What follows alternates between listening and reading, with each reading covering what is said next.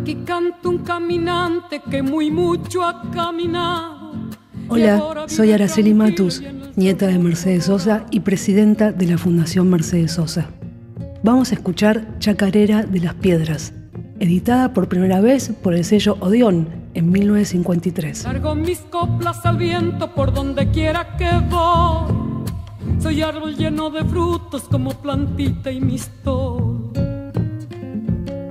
La versión de mi abuela fue incluida en el álbum Mercedes Sosa interpreta Tahualpa Yupanqui, disco que se editó en 1977, ya en dictadura militar argentina, y con un gobierno que persiguió a mi abuela hasta llevarla al exilio. Don Atahualpa, al igual que ella, también sufrió censura y persecución. Y una vez dijo, me acusan de todo, hasta del crimen de la semana que viene. Desde esa olvidable época tengo el índice de la mano derecha quebrado. Bueno, eso era porque resulta que los señores este, totalitaristas, eh, sabiendo que era guitarrista, le quebraron el dedo. Le quebraron el dedo. A la sombra de un hostal y sentido de un repente, a una moza que decía, sosiegue que viene gente.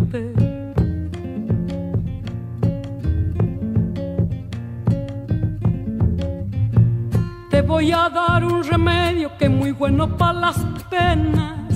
Grasitas de iguana macho mezcladita con hierba buena.